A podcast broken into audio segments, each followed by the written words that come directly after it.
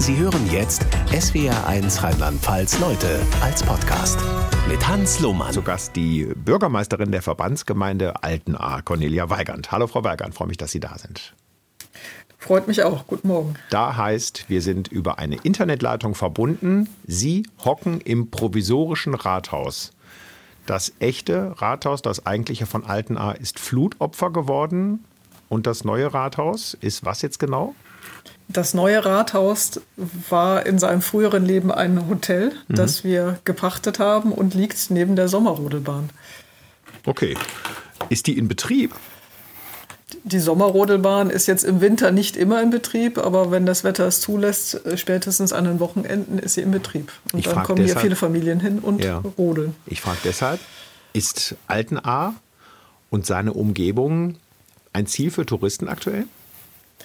Äh, ja, ja und nein. Also bestimmte Sachen ähm, natürlich nicht, weil Gastronomie unten in den Orten oft noch geschlossen ist. Ähm, aber wir haben sowas wie die Sommerrodelbahn. Oben unser bekannter Rotweinwanderweg ist intakt. Wir hatten auch im Herbst deshalb schon viele Aktionen der Winzer. Ähm, wir brauchen das, was an Tourismus möglich ist, auch um die Durststrecke zu überstehen, bis es hier wieder ja so aussieht wie gewohnt, kann man gar nicht sagen, aber wieder wirklich, wirklich schön aussieht und alles wieder seinen neuen Platz gefunden hat. Und ähm, ich glaube, es gibt viele schöne Ecken, wo es sich schon lohnen könnte. Die verheerende Flut ist fünf Monate ungefähr her. Wie erleben Sie so jetzt kurz vor Weihnachten die Stimmung bei Ihnen in der Verbandsgemeinde? Ähm, die Stimmung ist natürlich nicht ganz einfach, die ist gemischt weil viele der, der Räumarbeiten, so Schlamm weg, Geröll weg, Häuser entkernen, ist alles gemacht. Die Trockner laufen oder sind schon fertig. Und dann kommen die Menschen zur Ruhe. Und ähm, das ist dann manchmal schwierig, weil dann die Ängste kommen, die Erlebnisse kommen, weil dann vielleicht auch die Auszahlungen aus dem Wiederaufbaufonds noch nicht gelaufen sind und die Leute noch nicht das Geld haben, was sie jetzt gerne investieren würden, um weiterzumachen.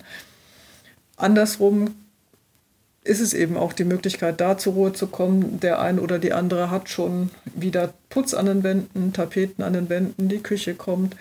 So, es passiert auch viel und man kann vieles Positives sehen, man sieht aber auch, dass manches noch sehr, sehr lange dauert. Und insofern ist es ja äh, gemischt und ich glaube, jeder hat auch so seine Stimmungskurve. Aber viele mhm. wollen weitermachen und viele haben auch die Energie.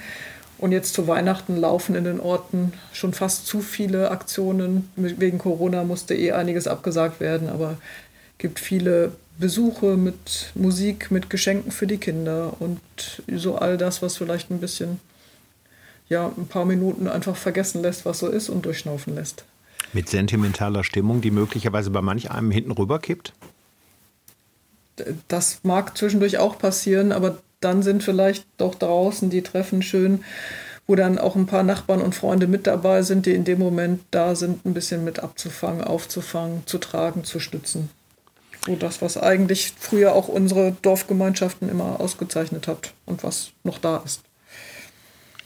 Die Flutnacht zum 15. Juli, das bestimmende, das, das alles überragende Thema bei Ihnen natürlich äh, im zu Ende gehenden Jahr 2021. Wie waren Sie eigentlich selber betroffen vom Wasser? Also Ihr Haus ist auch ordentlich überspült worden, ne?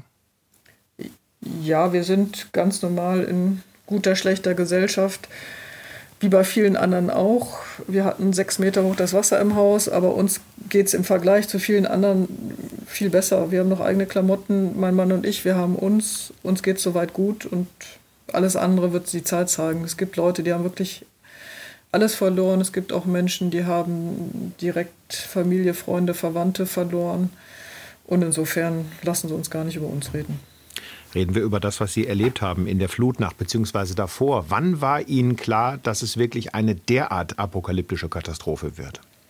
Das ist irgendwie so ganz schwer einzuordnen. Die ganzen Prognosen, wie hoch steigt denn das Wasser an der A, die sind äh, alle gar nicht belastbar gewesen. Die waren alle viel zu niedrig.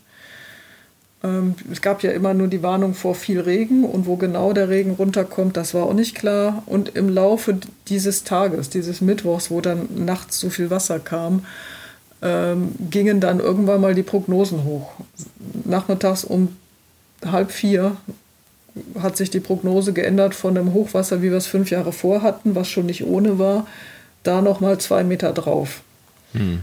Und da fingen an, irgendwie alle Alarmglocken zu schlagen. Ähm, das hatte noch keiner von uns überhaupt gesehen, eine solche Pegelprognose, geschweige denn jemals eine solche Wassermenge. Die gab es nicht zu Lebzeiten der Leute, die hier wohnen und die auch hier in den Feuerwehren ja. ähm, aktiv waren, was in heißt, den Rathäusern aktiv waren. Was heißt, Frau Weigand, dass alle Alarmglocken angingen? Ich meine, nachmittags wäre ja noch Zeit gewesen, viele Menschen, die letztlich in der Flut ertrunken sind, zu retten. Also das, das war schon so mit Grautönen, also dass man, dass man sich nicht so richtig sicher war, was da auf einen zukommt, oder?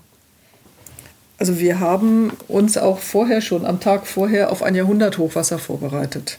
Wir haben ja entsprechende Alarm- und Einsatzpläne. Das hat äh, jede der Gebietskörperschaften für die Feuerwehren. Das heißt, Baustellen sind sicher gemacht worden. Ähm, die entsprechenden auf den normalen Kanälen, die wir haben, die Warnungen sind rausgegeben worden. Die Feuerwehren waren im Einsatz.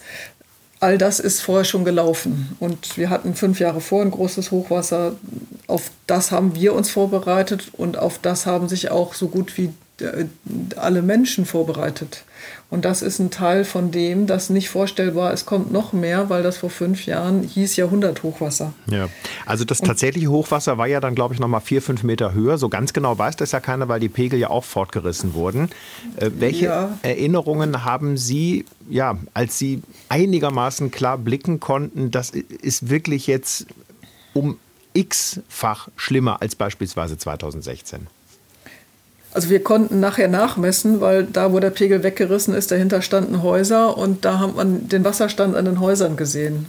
Und wir hatten 2016 3,71 Meter und gemessen haben wir an der gleichen Stelle 10,80 Meter. Hm. Das ist so der Unterschied. Ähm, an diesem Nachmittag, wo ich sagte, da hat sich dann auf einmal die Prognose für das Hochwasser verändert. Und das war ja wenige Stunden vorher. Da war allerdings das Wasser auch noch, der stand bei 1,60 Meter.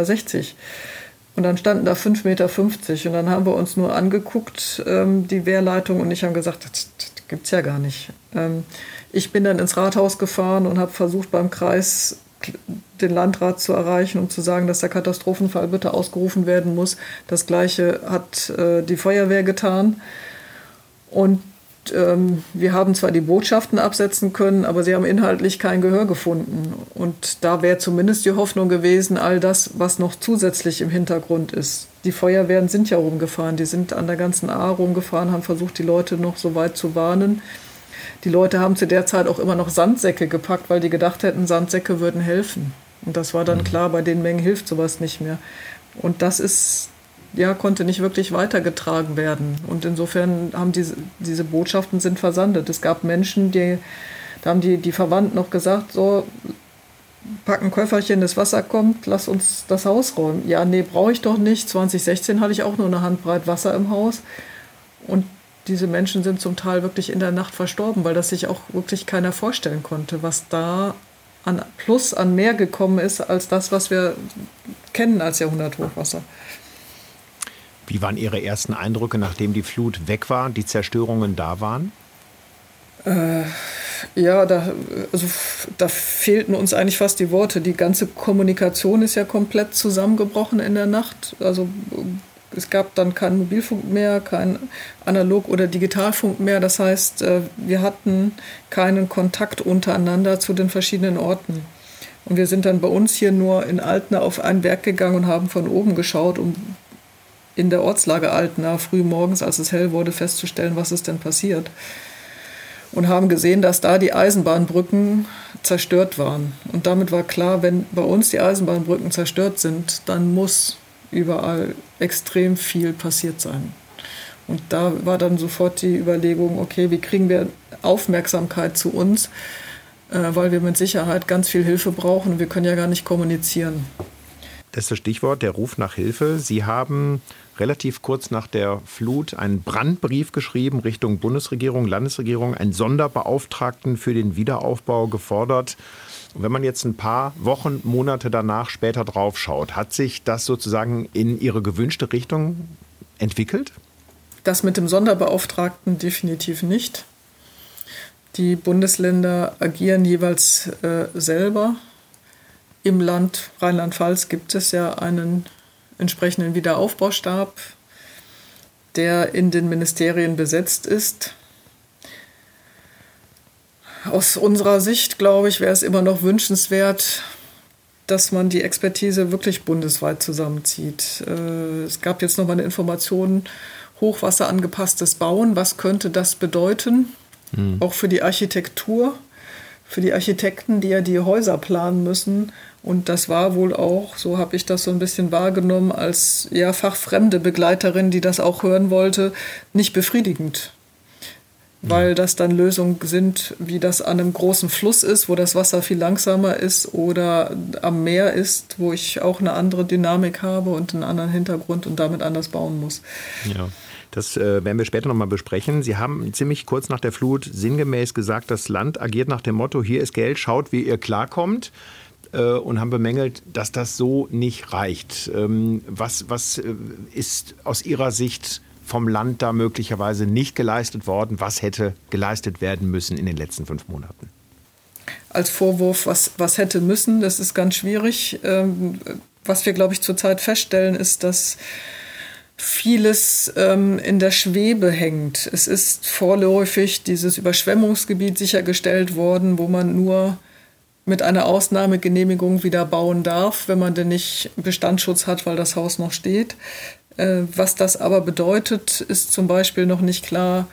Es wird ein übergreifendes ähm, Hochwasser- und Starkregenvorsorgekonzept geben müssen für das große Einzugsgebiet der A, auch gegebenenfalls für andere Flüsse und Bäche, weil wir gesehen haben, dass auch kleinste Bäche wirklich reißende Flüsse geworden sind. Mhm. Das ist aber auch nicht nur unser Kreis, das ist auch nicht nur unser Bundesland, das ist länderübergreifend. Und diese Prozesse brauchen Zeit. Und die brauchen relativ viel Zeit. Das ist wahrscheinlich auch normal. Wir sind ungeduldig und das ist ähm, schwer greifbar. Sind die Strukturen schon groß genug? Werden die schnell groß genug? Habe ich tatsächlich Expertise aus Süddeutschland mit dabei, aus Ostdeutschland mit dabei, die, die schon Erfahrungen sammeln mussten in der Vergangenheit.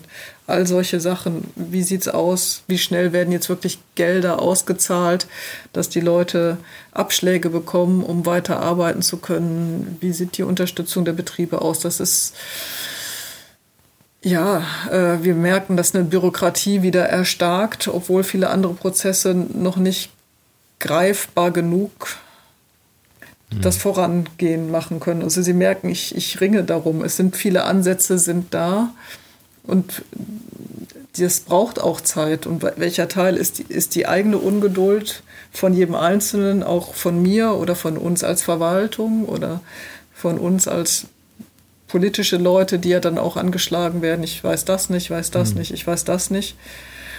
Und ähm, was wäre gegebenenfalls mit einer stärkeren Fokussierung machbar?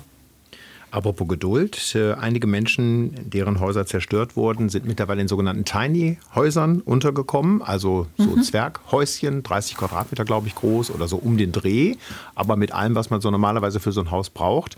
Was schätzen Sie, wie lange werden diese Menschen in diesen Tiny House Siedlungen noch wohnen müssen, bis, bis sie wieder in eigene Häuser zurückkehren können? Ähm, hängt so ein bisschen davon ab, wie tatsächlich die eigene Situation ist. Also ist, ähm, sag mal vorsichtig, Keller und Erdgeschoss zerstört oder ist das Haus bis unter das Dach entkernt?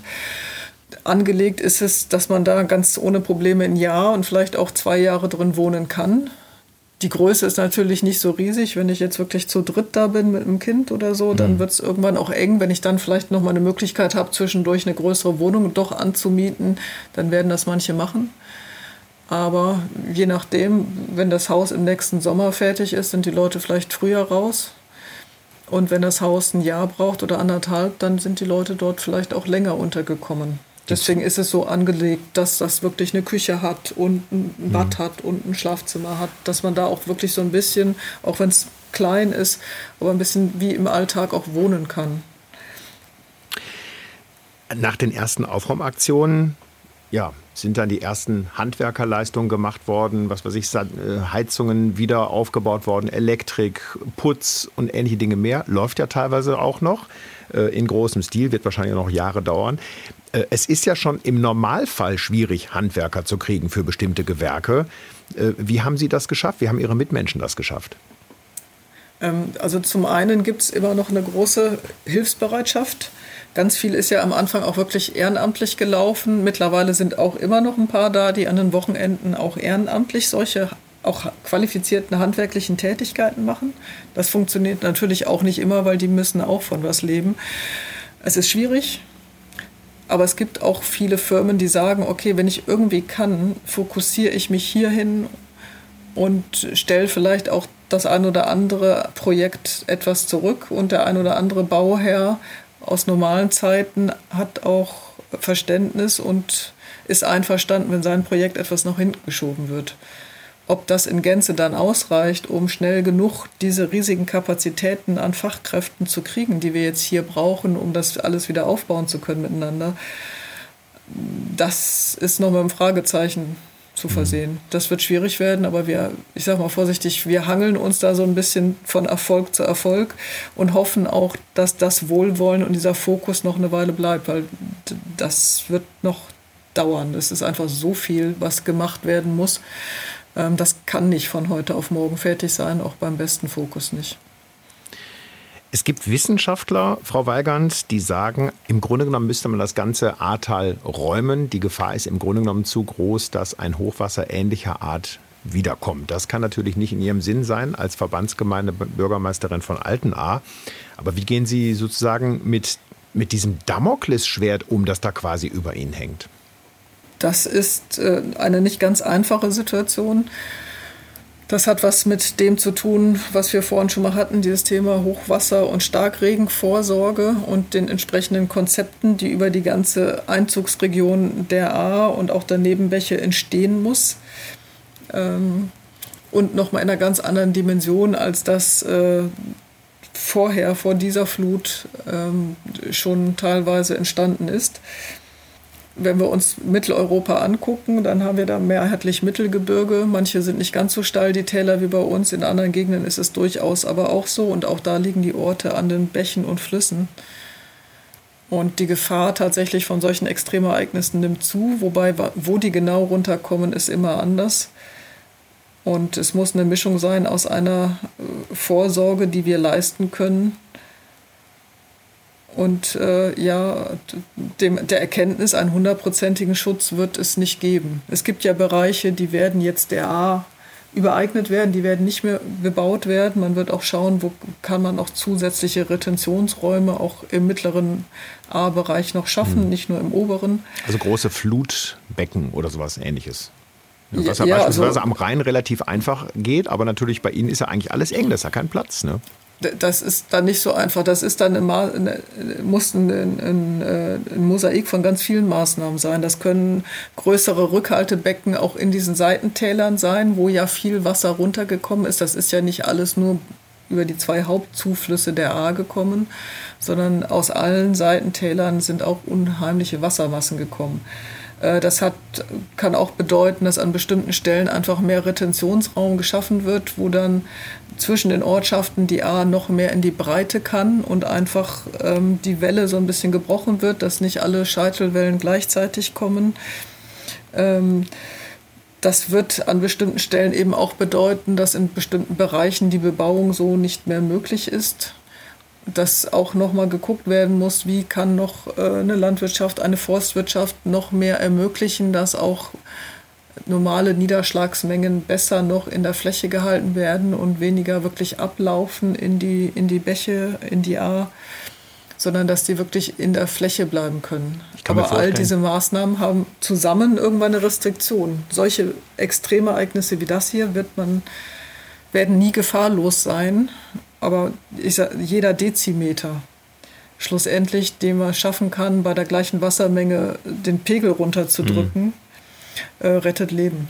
Ja. Klingt theoretisch alles klasse. Ich kann mir aber vorstellen, dass nicht alle begeistert davon, davon sind, beispielsweise bestimmte, ja, bestimmte Landstriche einfach aufzugeben. Wie, wie schaffen Sie da Konsens, beziehungsweise wie gehen Sie mit Dissens um in dieser Frage? Also das ist eine der großen Aufgaben. Ähm, mit, mit allen zusammen, die dazugehören, aus den, den Ortsgemeinden, aus den umliegenden Verbandsgemeinden, aus den umliegenden Kreisen, aus dem benachbarten Bundesland, ähm, in den entsprechenden Partnerschaften. Wir haben ja eine Hochwasserpartnerschaft gegründet. Wir wollen einen Teil des Themas auch auf Kreisebene hochziehen, ähm, an den Tisch zu gehen und mit einer auch sinnhaft wissenschaftlichen Begleitung, welche Maßnahmen was bringen, diese Maßnahmen ähm, konsensfähig machen. An bestimmten Stellen wird es nicht immer gelingen, äh, aber es gibt ja unterschiedliche Lösungen und wir sehen in Ortsgemeinden, es gibt Orte, die sagen, was fange ich denn damit an, dass alles im Überschwemmungsgebiet liegt. Ich möchte doch wieder aufbauen, ich kann doch nicht nur vor Garagen gucken. Und an anderen Bereichen ist klar, da wird man nicht wieder aufbauen. Da wird der Fluss einfach Raum kriegen und da kann man dann, wenn kein Hochwasser ist, wir haben ja auch Niedrigwasserzeiten, das äh, A-Ufer zur Erholung nutzen. Und die Spannungen sind groß, die Bandbreite ist groß, aber den meisten Menschen ist klar, dass für den Schutz neue Wege gefunden werden müssen. Und das wird auch ein Großteil der Aufgabe sein, da Lösungen zu finden, die bis zum gewissen Maße von den Menschen mitgetragen werden müssen, weil die wird es jeden Tag im Alltag auch betreffen. Sie sind seit etwas mehr als zwei Jahren in diesem Amt der Bürgermeisterin der Verbandsgemeinde Altenahr, waren vorher Biologin, studierte Biologin, oder sind ja im Grunde immer noch, und Marathonläuferin, also zum Spaß, als Hobby. Welche äh, dieser beiden Qualifikationen hilft Ihnen mehr in diesem Amt, was ja so ganz anders läuft, als Sie sich das wahrscheinlich 2019 vorgestellt haben? Am Anfang auf jeden Fall äh, hat mir einfach die Kondition geholfen, durchzuhalten, auch zu wissen, dass äh, solche langen Strecken, so ein Marathon im Kopf entschieden wird. Das heißt, irgendwie Ziele haben, Kräfte einteilen können. Ähm, der naturwissenschaftliche Hintergrund hilft mir natürlich, äh, viele dieser, dieser fachlichen Themen zumindest mal so weit einordnen zu können, dass ich Fragen stellen kann und Antworten verstehe, dass ich äh, bestimmte Themen, die mit Niederschlagsmengen, Wahrscheinlichkeiten von Unwetterereignissen, Klimawandel zu tun haben, äh, in einen Gesamtkontext ganz gut einordnen kann und dann vielleicht auch eine gewisse Ruhe und Sachlichkeit in manche Diskussionen bringen kann. Selbstverständlich nicht in alle. Es geht um, um das Leben und die Existenz von vielen Menschen, sowohl wirtschaftlich als auch privat. Und da spielen noch ganz andere Sachen eine Rolle als eine eher analytische, nüchterne, naturwissenschaftliche Betrachtung. Am 23. Januar ist erster Wahlgang zum neuen Landrat bei Ihnen im Kreis Ahrweiler. Zweiter Wahlgang, wenn nötig, dann im Februar. Mit Ihnen als Kandidatin. Warum treten Sie an? Ich meine, Sie hätten ja im Grunde genommen als Verbandsgemeinde Bürgermeisterin jetzt nicht zu wenig zu tun aktuell. Das ist tatsächlich so. Ich habe mir die Entscheidung auch nicht leicht gemacht. Ich habe lange gerungen und schlussendlich verbinde ich damit die Hoffnung, dass ich mit einer mit mehr Kompetenzen auch noch mehr hier für die Region erreichen kann. Was den Wiederaufbau auch der sehr stark zerstörten Verbandsgemeinde Altenahr betrifft was aber auch die anderen Bereiche der A betrifft und was die Zukunft damit dieses ganzen Kreises auch betrifft. Sind nicht alle glücklich bei Ihnen in der Verbandsgemeinde? Da gibt es harte Kritik von einigen politischen Richtungen nach dem Motto, jetzt macht sie sich vom Acker. Wie gehen Sie damit um? Das ist äh, so geäußert worden. Also ich mache mich definitiv nicht vom Acker. Ich ackere dann definitiv noch an dem gleichen Thema Wiederaufbau. Ich glaube, wir haben alle das gleiche Ziel. Und falls ich denn gewählt werde, es ist äh, eine Wahl, ähm, ich werde so oder so weiter an dem Wiederaufbau arbeiten, entweder weiterhin hier in dem Rathaus oder eben im, äh, im Kreishaus. Mhm. Und natürlich, ich komme hier aus der Region, wir leben hier, wir werden hier auch weiterhin leben, die liegt mir am Herzen, der Kontakt ist ein enger. Und was wir parallel machen müssen, wenn denn die Wahl vielleicht von mir gewonnen wird, um das Rathaus möglichst zu stärken hier, das werden wir parallel einfach angehen müssen. Die Menschen in ihrer Verbandsgemeinde haben ja in der Flutnacht teilweise absolut Furchtbares erlebt. Also auch die Überlebenden stundenlang, ganze Nacht auf Dächern verbracht beispielsweise. Da sind einige traumatisiert. Ich vermute mal bis zum heutigen Tag und wahrscheinlich auch noch viele Wochen und Monate. Wie erleben Sie, wie sehen Sie da die Aufarbeitung, die, die psychologische Aufarbeitung und die Traumahilfe? Also es ist so, dass relativ zeitnah viele ähm, Seelsorger ins Tal gekommen sind, PSNV-Kräfte, wo die Menschen überhaupt erstmal einen ersten. Was sind PSNV-Kräfte? Äh, psychosoziale Notfallbetreuung. Ah, okay. Mhm. Oder Versorgung, ja. Also die einfach erste Ansprechpartner sind, wo die Leute reden können, wo sie eine Unterstützung erfahren. Und das ist mittlerweile unterstützt und auch abgelöst worden durch noch ein anderes Netzwerk an professioneller Hilfe, nicht nur, wo man ein Gespräch führen kann, was manchmal eine gute erste Möglichkeit ist, sondern wo man sich wirklich Hilfe holen kann, ähm, psychologische Betreuung, Traumabetreuung, auch dann über Wochen und Monate hinweg, wo es entsprechende äh, Telefonnummern gibt, wo man sich sehr niederschwellig hinwenden kann, wo es auch Ansprechpartner gibt, Netzwerke gibt, die dann sofort vermitteln, dass das also auch schnell greift. Und es ist auch dabei, ähm, ein entsprechendes Traumazentrum aufzubauen an der Ehrenwalschen Klinik in Ahrweiler, um wirklich vor Ort ein Zentrum zu haben, wo die Menschen sich regelhaft hinwenden können, wenn sie merken, die Ereignisse lassen sie nicht los, sie kommen nicht mehr zur Ruhe. Und da möchte ich auch einfach die Menschen bitten, das anzunehmen. Das lohnt sich zu kämpfen, wieder loslassen, schlafen zu können, wieder die Kraft zu haben, in den Alltag zu kommen. Sie haben vorhin schon angedeutet, das sogenannte Jahrhunderthochwasser 2016 ist also nicht mal fünf Jahre her. Da war der Pegel, glaube ich, bei dreieinhalb Metern und jetzt haben Sie also gemessen, dass der Flusspegel bei über zehn Metern war. Also unfassbare Verschiebungen von solchen traurigen Rekordwerten. Wäre es zu einfach zu sagen, das ist ausschließlich der Klimawandel und fertig? Es ist, glaube ich, eine einfache Lösung ist da immer zu einfach. Also was wir sehen, ist tatsächlich, dass der Klimawandel massiven Einfluss hat, weil diese Extremwetterlagen häufiger kommen und stärker werden. Ähm, diese Tiefdruckgebiete, die sonst durchziehen und solche Starkregenzellen so ein Gewitter bringen, was dann eine gewisse Größe hat und lokal, ich sag mal vorsichtig, irgendwo runterkommt, was man vorher gar nicht genau weiß, wo das ist. Das hatte sich da ausgewachsen zu einem Tief, was immer größer wurde und was einfach nicht weggezogen ist. Und damit diese unglaublichen Wassermassen gebracht hat. Mhm. Aber natürlich, ähm, dieses Tal ist bewohnt, wie andere Gegenden auch bewohnt sind.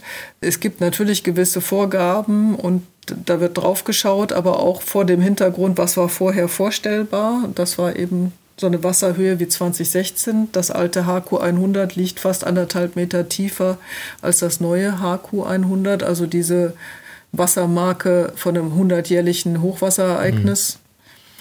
Und das bedeutet natürlich, dass auch die Vorkehrungen andere waren.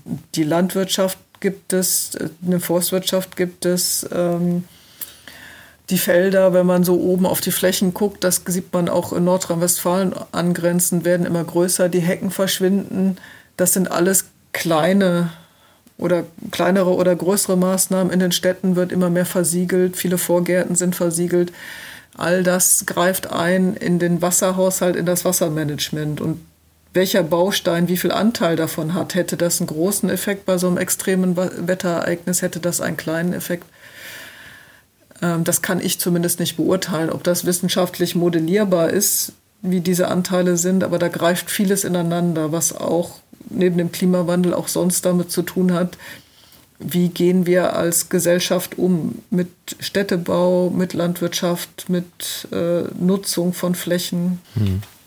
Sie kämpfen als Bürgermeisterin der Verbandsgemeinde Altenahr um Anerkennung, natürlich um Geld, um Unterstützung ähm, klopfen also immer wieder an bei Landes- und Bundesregierungen. Die Tatsache, dass sie selber parteilos sind, hilft die ihnen dabei, mit, äh, ja, mit, mit den Regierenden unterschiedlicher Parteizugehörigkeiten da Klartext zu reden? Ähm, ich glaube, das macht es mir bis zum gewissen Maß in so einer extremen Situation etwas leichter, weil ich bin weder die Opposition, die dann vielleicht eher auch markig sich positionieren muss, und ich bin aber auch nicht ähm, einer Parteiräson unterworfen, um nicht den eigenen Leuten da zu deutlich ähm, ja, Themen zu geben, die schwer lösbar sind, um das mal vorsichtig auszudrücken. Und insofern habe ich vielleicht die Chance, dass ich erstmal mit jedem reden darf und da geht es mir auch immer um den Respekt. Es geht um die Sache und bei einer solch großen Katastrophe ist es klar, dass nicht alles zufriedenstellend ist. Das heißt nicht, dass etwas schlecht gemacht ist, sondern dass einfach all das, was vorher in den Schubladen war, was jetzt schnell bearbeitet werden muss, vorher unzureichend war. Und dann stellt man natürlich fest, okay, hier ist nochmal Nachsteuerungsbedarf, hier ist Nachsteuerungsbedarf. Und das ist aus meiner Sicht einfach wichtig, dass man das deutlich ansprechen kann, damit man die, die nächsten Lösungen wirklich finden kann miteinander. Und es geht immer darum, die Lösung zu finden und nicht nur zu sagen, das ist nicht gut. Hm.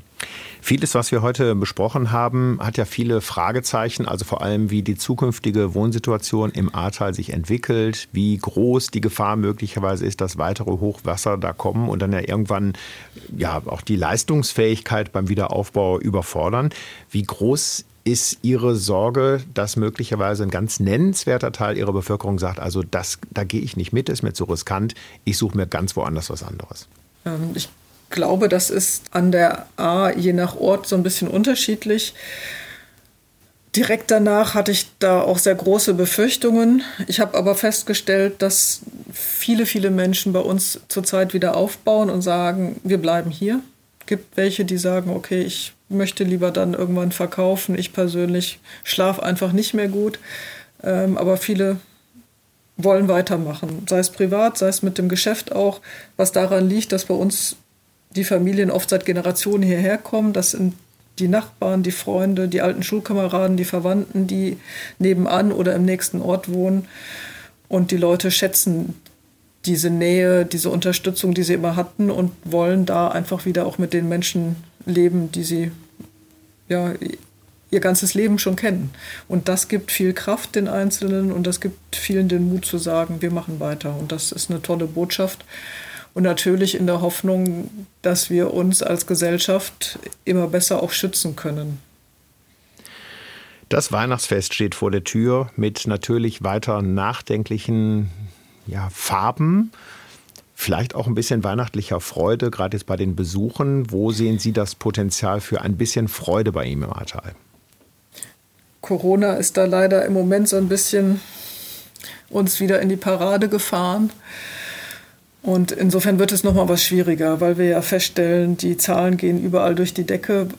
Das macht größere Feiern nicht so leicht möglich. Ähm, wir haben aber ganz viele Angebote auch von außen mit Veranstaltungen, mit Geschenken für Kinder, mit Geschenken für Seniorinnen und Senioren, sodass die Chance schon besteht, so ein bisschen auch das Leuchten in die Augen zu kriegen und das Innehalten bei manchen auch vielleicht Kraft geben kann und Mut geben kann zu sagen, okay, nächstes Jahr um diese Zeit sind die Chancen ganz gut, dass äh, wir wieder zu Hause wohnen können, dass unsere Nachbarn vielleicht auch schon wieder eingezogen sind und dass sich das wieder wirklich ein bisschen das Dorf wieder mit Leben füllen kann. Und da hoffe ich, dass möglichst viele die Chance haben, mit ihren Liebsten Kraft zu schöpfen aus der Nähe, die Weihnachten bringt.